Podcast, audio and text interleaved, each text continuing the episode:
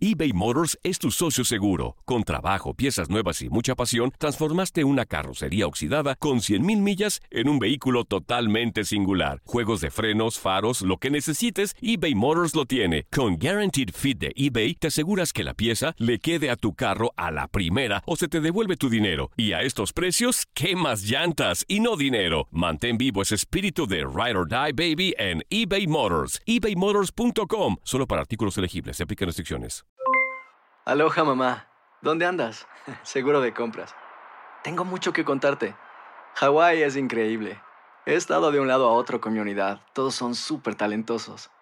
Ya reparamos otro helicóptero Blackhawk y oficialmente formamos nuestro equipo de fútbol. Para la próxima te cuento cómo voy con el surf y me cuentas qué te pareció el podcast que te compartí, ¿ok? Te quiero mucho. Be All You Can Be, visitando goarmy.com diagonal español. When something happens to your car, you might say,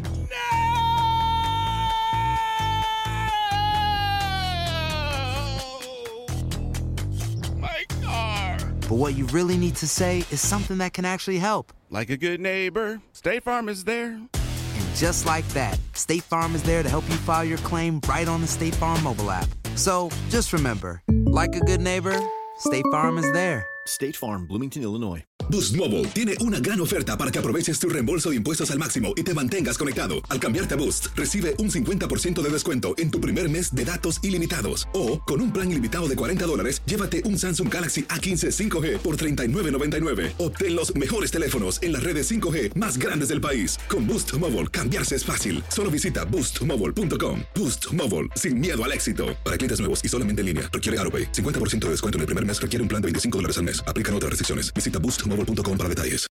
El siguiente podcast es una presentación exclusiva de Euforia On Demand. Atrévete a cruzar el umbral de lo desconocido con los misterios clasificados como los códigos paranormales, enigmas que desafían a la ciencia, conspiraciones y creencias insólitas, fenómenos paranormales, bestiario mitológico, invitados especiales, la bitácora insólita, el diario de un investigador. Todo esto y mucho más por univision.com con Antonio Zamudio. Comenzamos.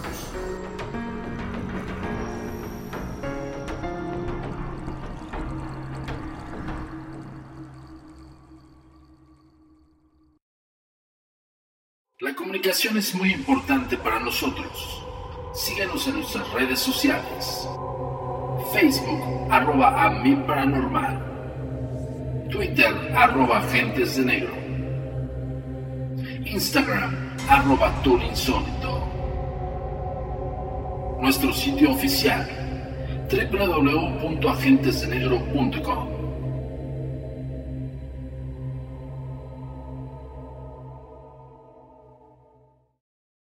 Hola, ¿qué tal? Bienvenidos una vez más a Códigos Paranormales, los podcasts de lo desconocido a cargo de su servidor y amigo Antonio Zamudio, director de la Agencia Mexicana de Investigación Paranormal, por supuesto de los agentes de negro, y nada más y nada menos traído como siempre, como cada semana, hasta ustedes por univision.com y por Euphoria On Demand.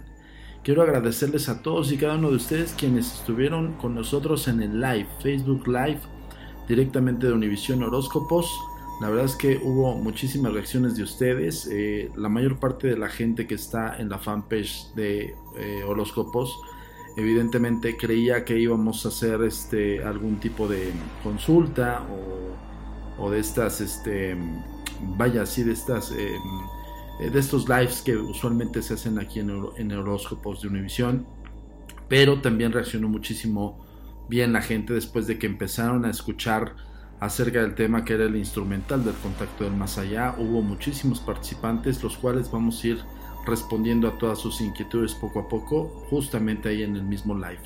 Eh, para quien no lo vio, está en las redes sociales de la Agencia Mexicana de Investigación Paranormal, por supuesto en Facebook, así como también en Univision Horóscopos. Entonces dense una vuelta por ahí y busquen Antonio Zamudio, habla de eh, instrumental contacto del más allá. Quiero comentarles algo, ya estamos muy cercanos a finales de año, estamos también muy, muy cercanos a Navidad y pues bueno, para entrar en, en tono, quiero hablarles un poquito acerca de dónde provienen ciertos eh, elementos que funcionan o fungen como parte de la natividad y que solamente eh, tenemos una pequeña versión de cómo, de cómo son y para qué son, pero realmente de dónde provienen no. Justamente hoy vamos a tocar el tema y vamos a, de alguna manera dedicarle este, este código paranormal a los celtas. ¿Por qué los celtas? Se preguntarán y por qué mucha gente ha de estar pensando, bueno, eh, saben, se sabe de alguna u otra manera que gran parte de, estos eh, símbolos nativideños, perdón, está mal dicho nativideños, de la natividad, eh, corresponden a los celtas, ¿no? Pero ¿quiénes son los celtas? ¿no? Y eso es lo que vamos a hablar el día de hoy. Para mucha gente, el término celta evoca la cultura y la mitología de los extremos occidentales de Europa, tierras impregnadas de cultos heroicos y de romances asturianos. Esta visión de los celtas promovió el llamado Renacimiento celta. Durante el siglo XIX, sin embargo, la historia es más compleja. Los clásicos definían a los celtas como un conjunto de pueblos que vivieron inicialmente en el norte de Alpes, de los Alpes, perdón, y que después se esparcieron hacia el norte y el sur. Durante miles de años antes de su conversión, al cristianismo, estos pueblos guerreros desarrollaban un estilo de vida muy relacionado con los cultos religiosos y su simbolismo. Para los celtas, todo lo que conformaba el mundo natural poseía su propio espíritu. Con la llegada del cristianismo, muchas divinidades celtas paganas se fusionaron con los personajes de la nueva religión. Evidentemente te están hablando de que era un em, vaya era una población una cultura en la cual pues tenían sus propios dioses. Entonces cuando hablan de, la conversión hablan acerca del cristianismo, ¿no? Evidentemente cuando estos empiezan a involucrarse más con, con, toda esta, este, este sincretismo. Muchos rituales y, simbolismo religioso celta se sitúan en, lugares naturales. Se han descubierto ofrendas eh, votivas en los lagos, ríos, pantanos y en fuentes cercanas. Los cultos consagrados a la veneración de los dioses de las montañas se celebraban cerca de las colinas. Estos lugares donde también se hallaban arboledas y claros del bosque acostumbraban a estar marcados con pequeños templos o, con lo que todavía eh, se conoce más característico como menjires fálicos. Servían para delimitar los lugares sagrados a lo largo de todo el mundo celta y podrían proceder de un intento de imitar al árbol sagrado. Asimismo, en los pasajes eh, sagrados de la Gran Bretaña, anteriores al periodo céltico, hay piedras como claras eh, señales de lugares destinados actividades religiosas. En la era cristiana temprana, santos irlandeses y escoceses buscaron lugares inhóspitos en los que experimentaban la concentración de las grandes fuerzas de la naturaleza. Eh, quiero comentar esto. Dentro de esa cultura era muy importante la naturaleza. O sea, para ellos eh, la deidad más grande era la propia naturaleza que les otorgaba todo, sustento, eh, religión, social, un círculo social y bueno, un sinfín de, de situaciones, pero que giraban en torno a la naturaleza. Los menjires, así como se oye, menjires. A lo largo de las tierras célticas, desde Irlanda hasta Europa central, los lugares sagrados solían estar marcados por la construcción de pilares de madera o de piedra.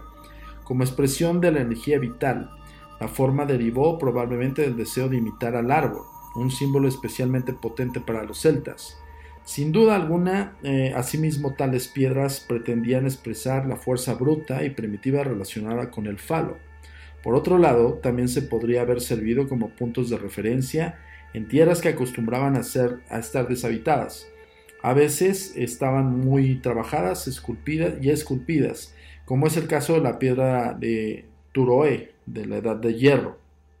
Las imágenes que eh, les vamos a describir aquí se las vamos a subir en las redes sociales, evidentemente cuando salga el podcast eh, de esta semana. Eh, ahí ustedes van a ver la fanpage y vamos a subir todas estas imágenes. En el condado de Galway, Irlanda, con motivos curvos típicos de la decoración céltica. Estamos hablando de la gran piedra de Turoe. La colina real y sagrada de Tara, en el condado de Meath de Irlanda, fue un símbolo de gran importancia para los celtas irlandeses. Desde la época neolítica tardía hasta la era cristiana, durante la Edad de Hierro, estuvo fortificada y la colina se convirtió en el trono de los reyes de Irlanda. Hay dos fortalezas en forma de anillos, en uno de los cuales se encuentra Liafail, conocido como la Piedra del Destino, y de, la cual se decía que gritaba a viva voz si el rey era elegido al tocarla. Eh, los simbolismos, como insisto, de los celtas eran total y absolutamente de la naturaleza. Aquí te está describiendo que en esta colina era formada por dos anillos, en los cuales adentro había una piedra que le llamaban la piedra del destino, y en la cual se decía que gritaba una vez que había sido elegido. Según los relatos tradicionales de la mitología irlandesa, ningún rey mortal podría asumir la verdadera soberanía de Tara sin antes haberse unido a una de los dioses de la tierra. Se dice que la gran reina diosa Connacht, Meth, había cohabitado con nueve reyes. En el condado de Kerry, en Irlanda, hay dos colinas redondas, conocidas como Dagich, Anan o los senos de Anu, la diosa madre de los celtas irlandeses. Gracias al animismo fundamental de los celtas paganos, surgieron muchos cultos ligados al fenómenos sobrenaturales concretos. Montañas y lugares altos eran importantes para la actividad religiosa. Otro dios de la montaña fue la versión céltica de Júpiter, venerado por los Pirineos. La mitología céltica de Irlanda es muy rica en fábulas sobre magia y tabú, porque el país nunca fue romanizado. Romanizado quiere decir que nunca fue intervenido por Roma. Anu, a quien la leyenda confundía a veces con Danu o con Dana, era la diosa de la fertilidad, madre de Tuata de, Tuata de Nan, de Danana, pueblo de la diosa de Danu, la última generación de dioses que, que gobernó la tierra. El agua en todas sus formas fascinaba a los celtas, mares, lagos, ríos, manantiales, pozos y pantanos, encierran un completo universo de mitos, rituales y simbolismo por toda la Europa céltica, desde la Edad de Bronce en adelante, las ofrendas votivas de objetos y joyas, armas e incluso sacrificios humanos y animales se realizaban en lagos, ríos y pantanos. El movimiento del agua cuando mana del suelo se percibía como una acción de las fuerzas sobrenaturales y se alzaba templos curativos junto a importantes manantiales y lagos.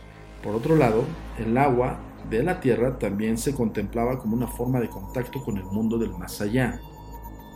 En el periodo céltico romano hubo muchos cultos asociados con los dioses del agua, el Neptuno céltico perdón, y las diosas del agua High Rochester de Northumberland. Son ejemplos de las esculturas dedicadas a las deidades del agua. E insisto, en las redes sociales eh, de la evidentemente de la fanpage de la agencia y también de, algunas redes sociales de Univision vamos a subir estas imágenes. Árboles sagrados. La veneración de los celtas por los árboles se muestra en el número de templos que se dedicaban a la próxima relación entre los menjires, centro de muchos lugares sagrados. Los árboles también reflejaban el mundo inferior y el superior. Las raíces se hunden debajo del suelo, mientras que las ramas se alzan al cielo. La relación de los árboles con la casa la tenemos bellamente ilustrada en una escena del caldero de Gant, eh, hallado en la turba en un pantano de Jutlandia, donde una procesión carga un árbol sagrado asociado a las imágenes de Cernunos, el dios de los ciervos. Un relato más siniestro relacionado con los árboles lo describe como Tácito. Los druidas solían utilizar arboleadas arboledas perdón, sagradas como lugares para realizar sacrificios humanos. ¿Ok? Em, justo por eso le estoy platicando esto, este tema de hoy es los celtas, porque queremos profundizar y para todos los que nos están escuchando y nos están siguiendo en el podcast, evidentemente no va a perder el hilo, pero habrá gente que de repente eh, lo escucha a la mitad y bueno, esto estamos hablando del inicio o del simbolismo del árbol de Navidad y de dónde proviene puramente, ¿no? Eh, la metamorfosis de dioses y hombres, los flujos y los cambios caracterizaban la vida de los celtas, las costumbres y el simbolismo religioso expresaban la historia migratoria de los pueblos. Todo ser podría estar representado por otro. La mitología irlandesa y galesa está repleta de historias de animales que antes fueron humanos y de dioses que con ambas formas, tanto humanas como animales.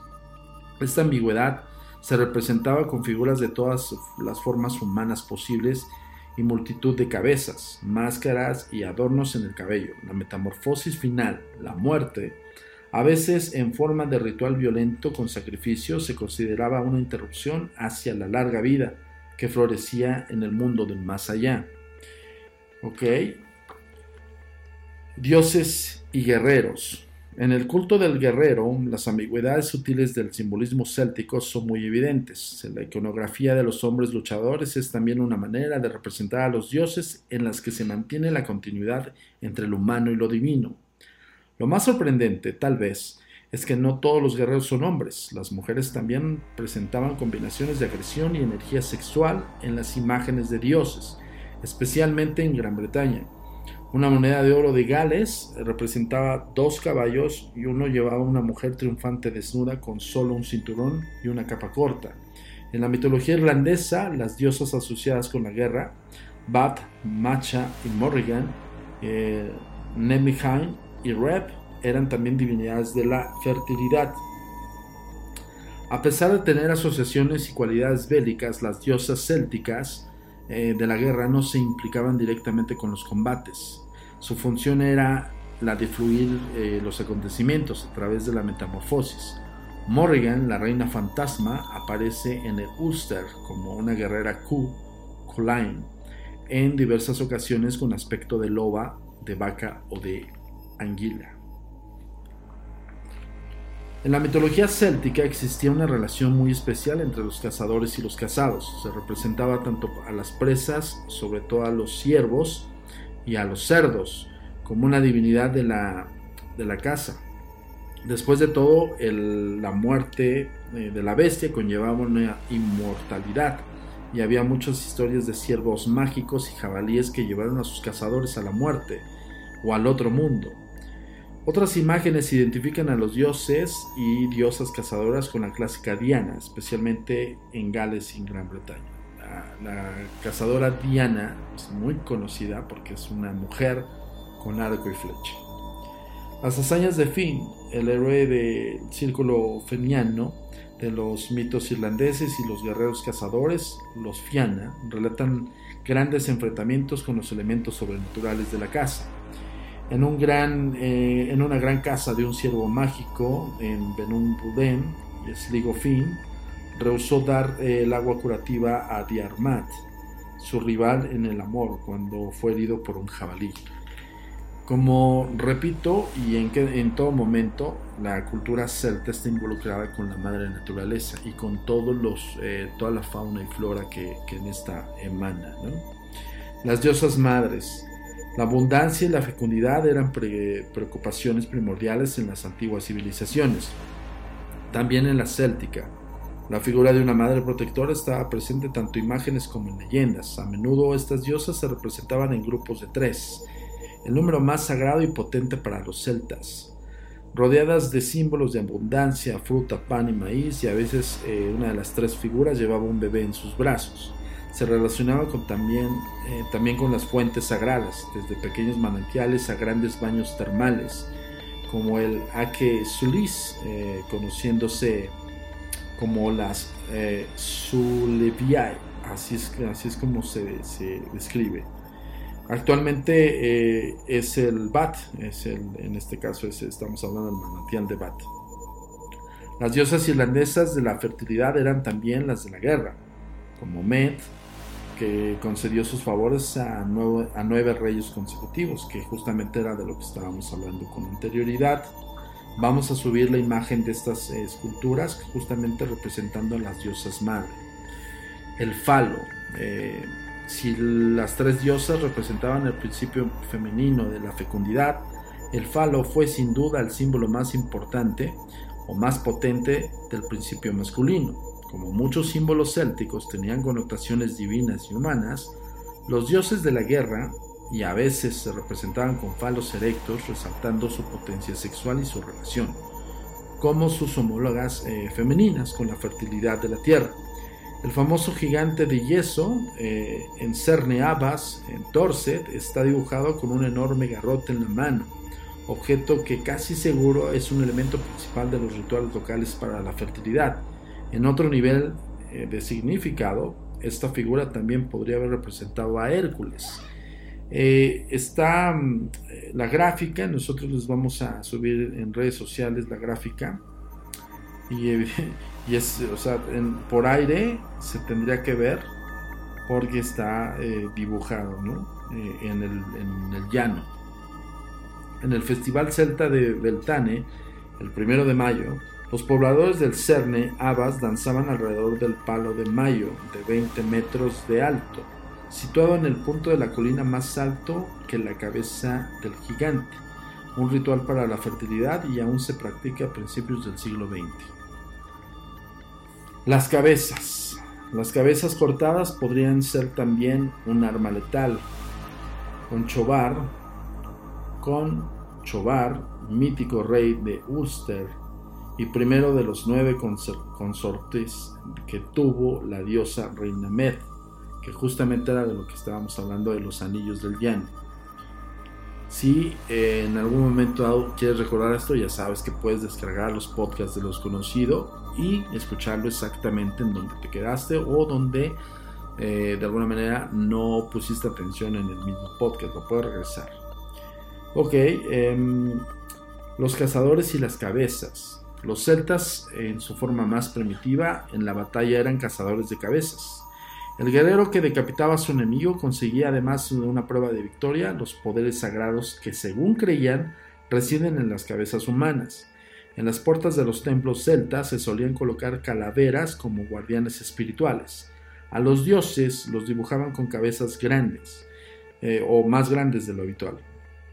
Particularmente cabezas con doble cara, como la del rey Janus, y así lo dotaban de una habilidad para que para ver em, más allá del tiempo. Un famoso ejemplo en eh, Roque, al sur de Francia, muestra lo humano y lo divino, el guerrero y el dios de la guerra agarrando el pico, el pico de un ganso. Igual hay muchísimas imágenes y se las vamos a ir subiendo poco a poco. La triple cabeza, el número 3 estaba repleto de connotaciones propicias para los celtas en Alemania, Gales y Gran Bretaña. Eh, entre la iconografía celta, la cabeza humana, símbolo de potencia espiritual, fue la triada más repetida. En la literatura celta, eh, o en la literatura céltica, eh, tradicional, el número 3 significaba amplitud e intensidad. Hace rato lo comentamos. Para los celtas, el número 3 era el más importante. Por eso plasmaban tanto en esculturas eh, tres mujeres o, tres hombres o incluso tres cabezas o una cabeza formada por tres, tres rostros.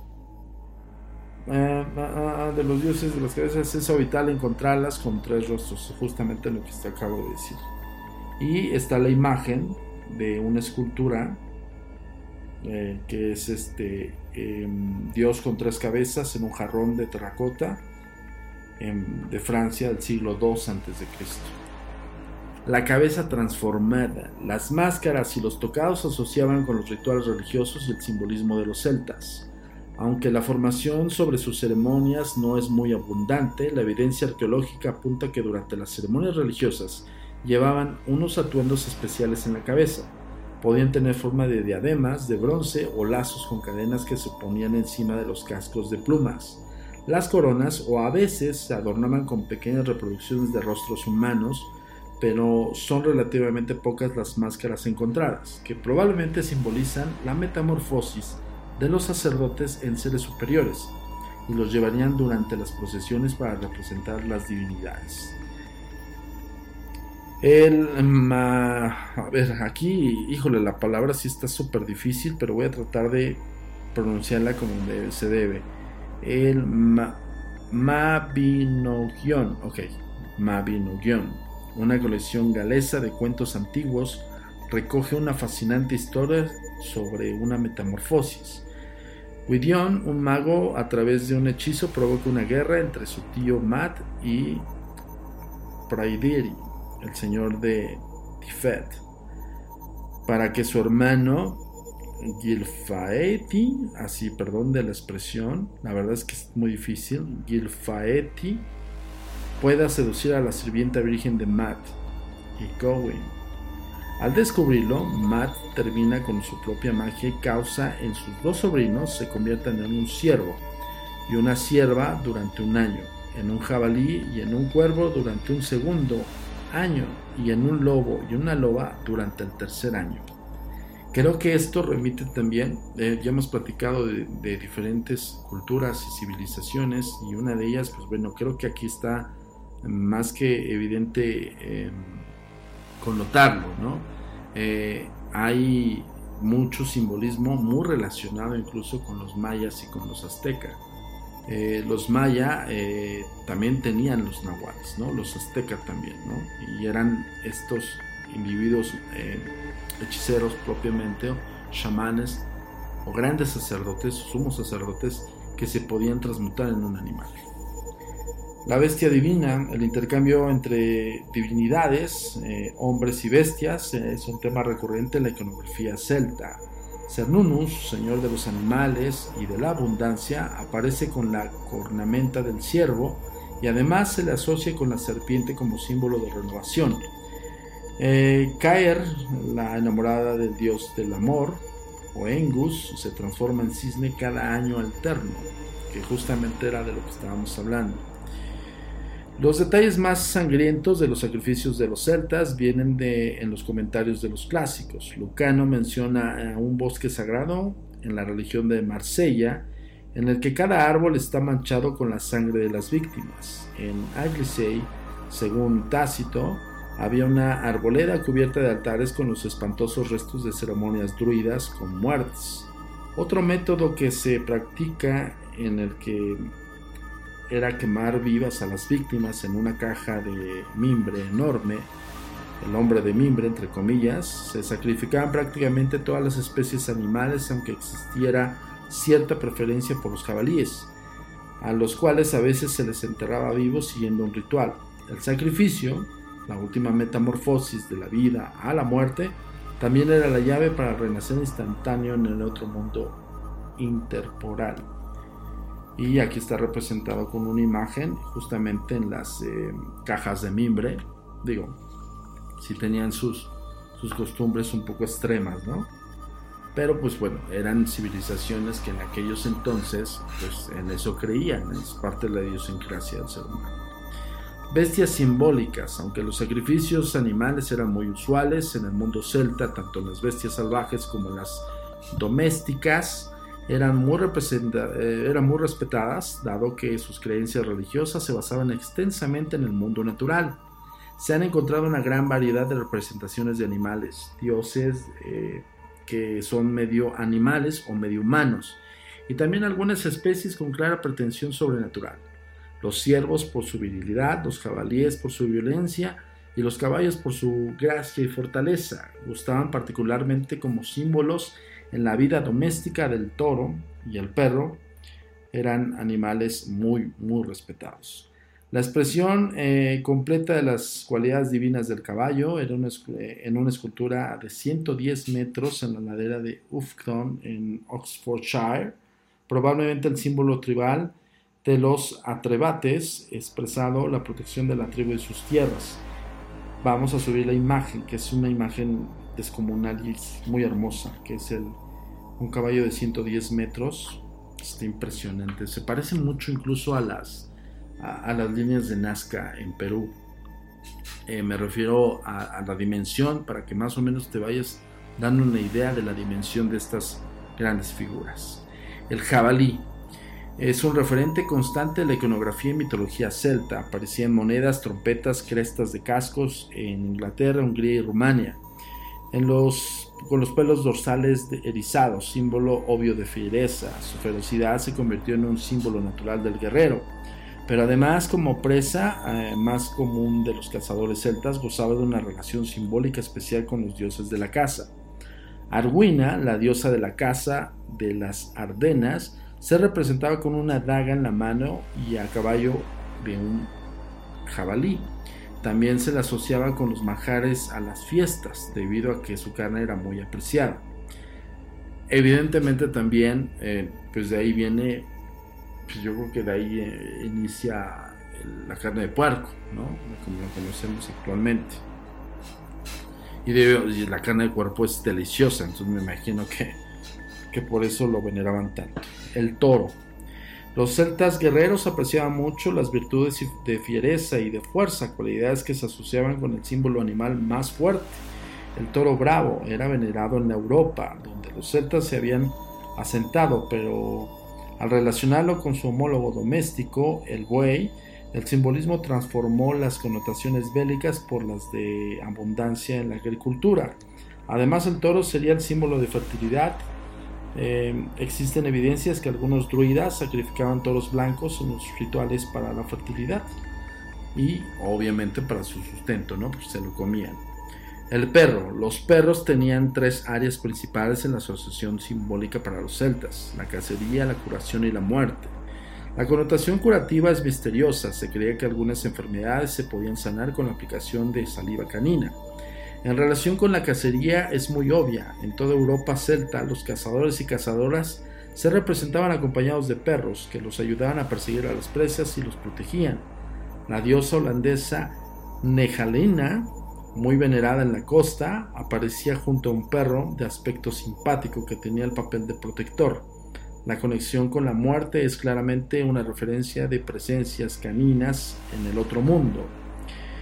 El magi Mabinogion, otra vez, Mabinogion relata que Arwan, un dios del inframundo, le acompañaba una jauría de perros blancos con orejas rojas. También hay, hay una imagen muy antigua, justamente representando la importancia de este animal. Y por supuesto, y sin más, eh, eh, vaya, no dejando de la importancia del este, simbolismo de los animales o los principales eh, animales en simbolismo celta está el caballo. Símbolo de velocidad, belleza y pericia sexual, el caballo también tenía importantes connotaciones religiosas para los celtas. Abundan las imágenes sagradas de caballos en el arte, desde tallas esculturas de piedra. Eh, desde tallas hasta esculturas de piedra. Se le asociaba estrechamente con el dios celta del sol, a quien se representaba a caballo en las columnas de piedra de Gales en la Alemania occidental. Sin embargo, la divinidad celta del caballo más famosa fue la diosa de la fertilidad, Epona, patrona de los oficiales de la caballería. Las monedas de hierro de la época también muestran, imágenes de mujeres a caballo y aurigas femeninas fueron eh, muchos los cultos relacionados por los caballos debido a la gran estima por sus cualidades innatas. Hay un sinfín de imágenes del caballo y evidentemente por su veneración. Otro animal portentoso dentro de la civilización celta es el carnero. Otra de las bestias simbólicas relacionadas con la admiración de, de los celtas por las fuerzas y la fiereza de los animales es el carnero gozó de estatus de culto durante el periodo romano céltico, especialmente en Gales y Gran Bretaña.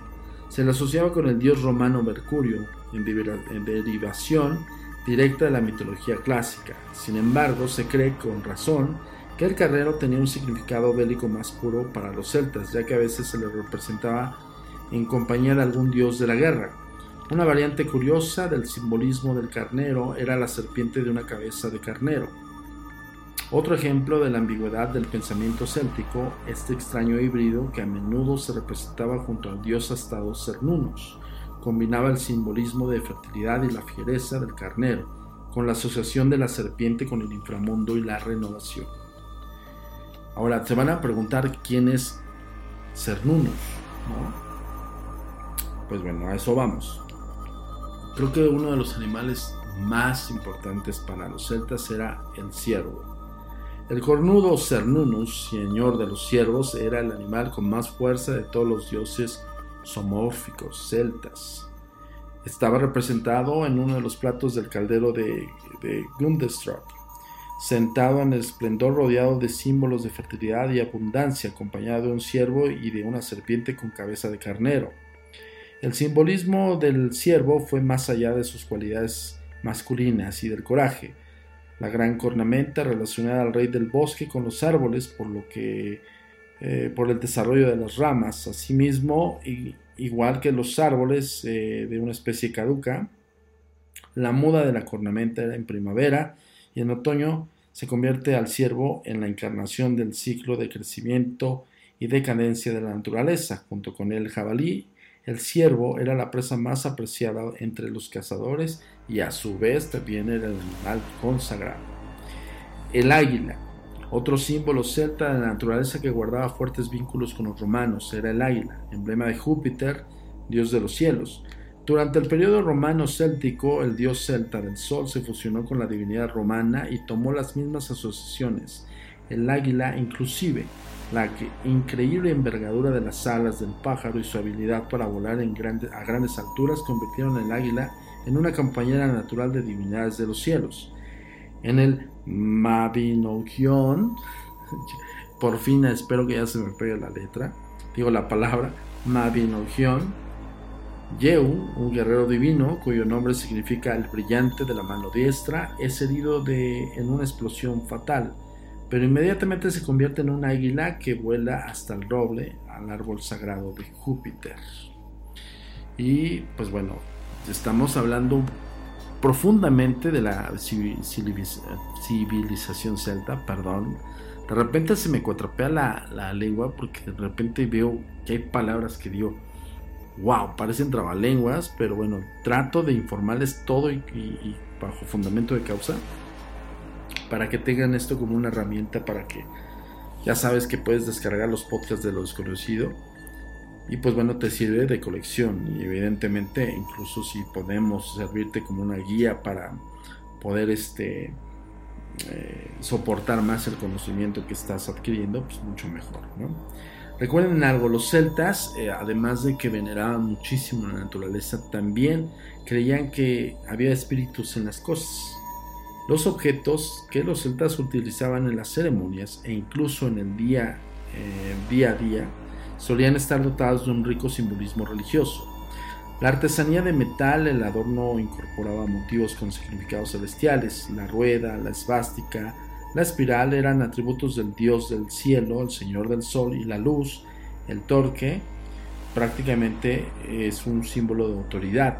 Aparecía en las representaciones de los dioses. El torque es como una especie de brazalete, ¿no? Y de repente, pues bueno, lo hacían de oro o de otros metales, ¿no? Principalmente de oro era como el más preciado.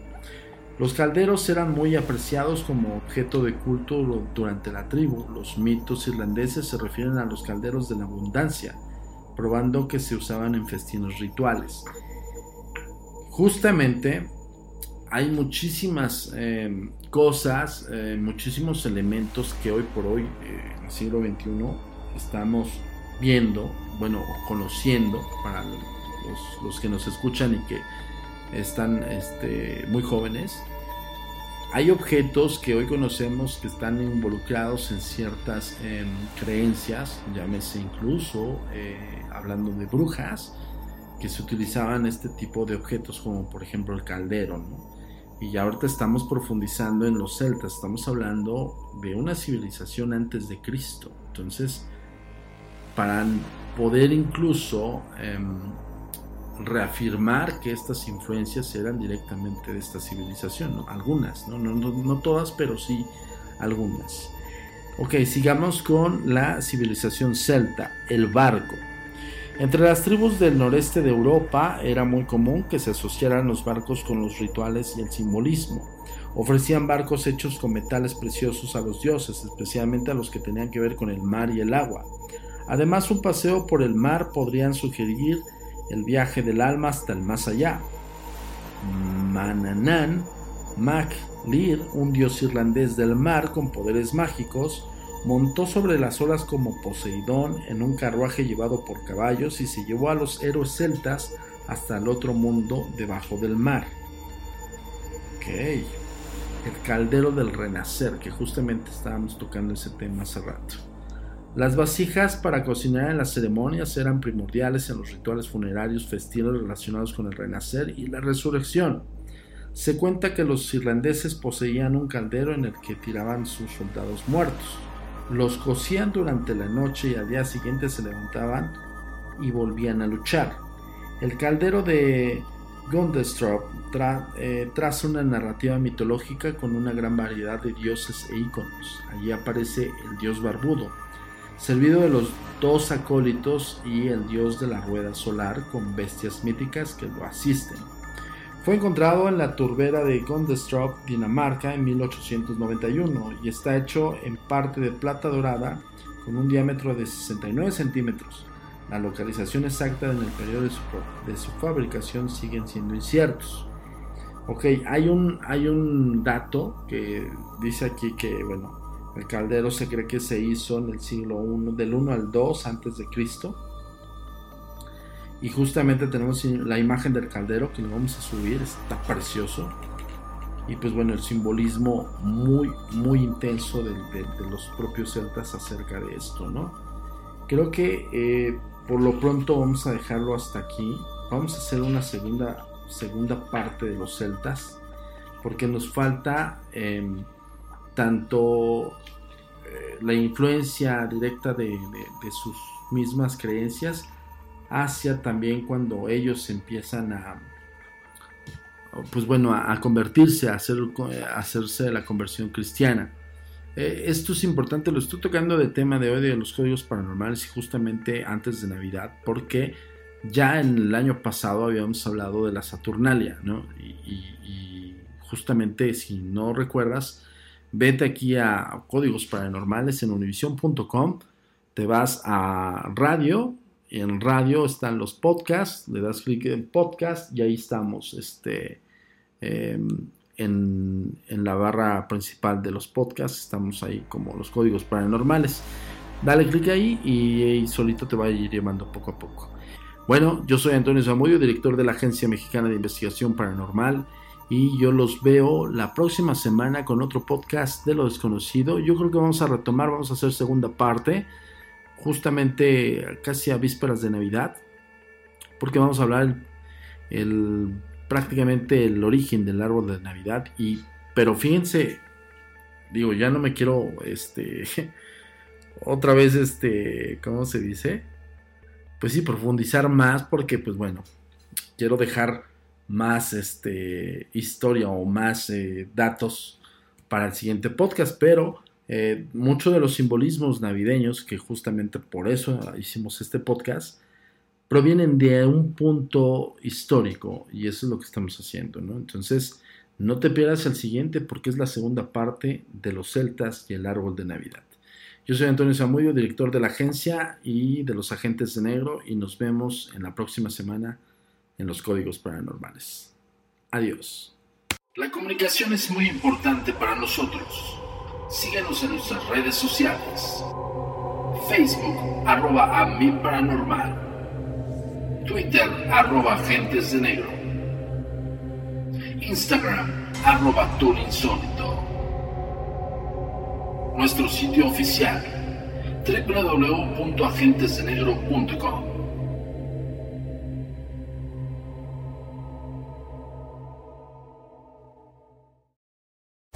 El pasado podcast fue una presentación exclusiva de Euphoria On Demand. Para escuchar otros episodios de este y otros podcasts, visítanos en euphoriaondemand.com. Aloha mamá. Sorry por responder hasta ahora. Estuve toda la tarde con mi unidad arreglando un helicóptero Black Hawk. Hawái es increíble. Luego te cuento más. Te quiero. Be All You Can Be, visitando goarmy.com diagonal español. Boost Mobile tiene una gran oferta para que aproveches tu reembolso de impuestos al máximo y te mantengas conectado. Al cambiarte a Boost, recibe un 50% de descuento en tu primer mes de datos ilimitados. O, con un plan ilimitado de 40 dólares, llévate un Samsung Galaxy A15 5G por $39.99. Obtén los mejores teléfonos en las redes 5G más grandes del país. Con Boost Mobile, cambiarse es fácil. Solo visita boostmobile.com. Boost Mobile, sin miedo al éxito. Para clientes nuevos y solamente en línea, requiere AroPay. 50% de descuento en el primer mes requiere un plan de 25 dólares al mes. Aplican otras restricciones. Visita para detalles. Hacer tequila, Don Julio, es como escribir una carta de amor a México. Beber tequila, Don Julio, es como declarar ese amor al mundo entero. Don Julio es el tequila de lujo original, hecho con la misma pasión que recorre las raíces de nuestro país. Porque si no es por amor, ¿para qué? Consume responsablemente. Don Julio Tequila, 40% alcohol por volumen, 2020. Importado por Diageo Americas, New York, New York. Hay gente a la que le encanta el McCrispy. Y hay gente que nunca ha probado el McCrispy. Pero todavía no conocemos a nadie que lo haya probado y no le guste. Para, pa, pa, pa.